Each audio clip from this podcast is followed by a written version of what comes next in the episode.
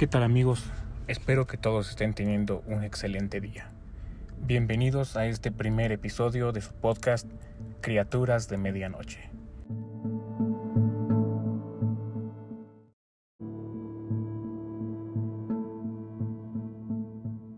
El día de hoy comenzaremos con una historia que quizás algunos ya conozcan. Se titula No solo los perros lamen.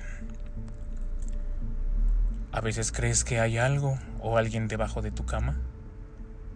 Deberías escuchar esta historia. Era una niña de nueve años, hija única de padres de gran influencia en la política social. Esta niña tenía todo lo que hubiese querido y deseado, pero con una soledad incomparable. Sus padres solían salir a fiestas de caridad y reuniones del ámbito político. Siempre la dejaban sola.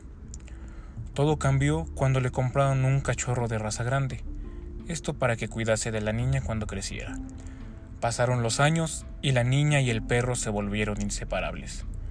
Una noche como cualquier otra, los padres fueron a despedirse de la niña. El perro, ya acostumbrado a dormir con la niña, se postraba debajo de la cama. Los padres salieron y pronto la niña se sumió en un sueño profundo. Ya aproximadamente a las 2.30 de la madrugada, un fuerte ruido la despertó. Eran como rasguños leves y luego más fuertes. Ella, temerosa, bajó la mano para que el perro la lamiese. Era un código entre ella y el perro. Al sentir el lamido del perro en su mano, ella se tranquilizó y pudo dormir de nuevo. Cuando despertó por la mañana, descubrió algo espantoso. En el espejo del tocador había algo escrito con letras rojas.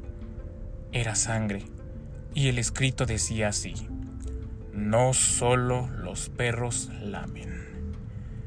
Entonces dio un grito de terror al ver a su perro crucificado en el suelo. Cuando los padres la encontraron, estaba arrodillada en un rincón de su habitación. Solo podía decir, ¿quién me lamió? Nunca volvió a ser la misma, tratando de olvidar lo sucedido.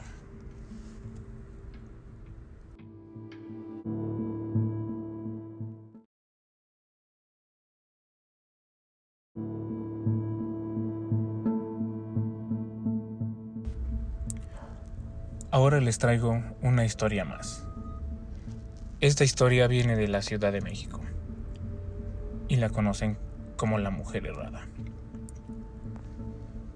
Cuenta la leyenda que a unos pasos de la Plaza de Santo Domingo existía un herrero afamado por su buen trabajo colocando las herraduras a los caballos. Una noche, cuando las campanas de Santo Domingo estaban por tocar las once, el herrero se disponía a dormir una fuerte llamada a su puerta lo distrajo, y al abrir dos hombres solicitaron colocar las cerraduras a una mula.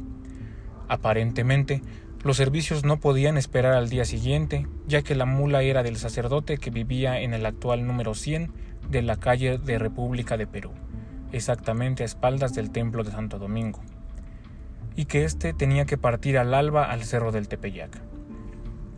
Al herrero le extrañaron las razones dadas por los hombres. Sin embargo, Ansioso de recibir algunas monedas, accedió a prestar sus servicios a altas horas de la noche. Al colocar las cerraduras, el herrero escuchó un extraño lamento que salía de la boca del animal. Sin embargo, no prestó atención y continuó con su encargo. A la mañana siguiente, el herrero decidió acudir a la casa del sacerdote para asegurarse que los hombres no le hubiesen mentido.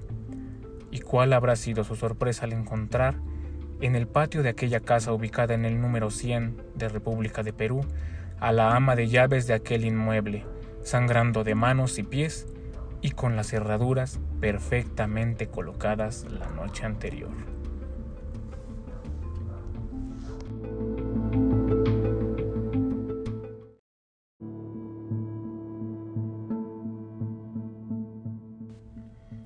Espero y estas historias hayan sido de su agrado les hayan causado escalofríos.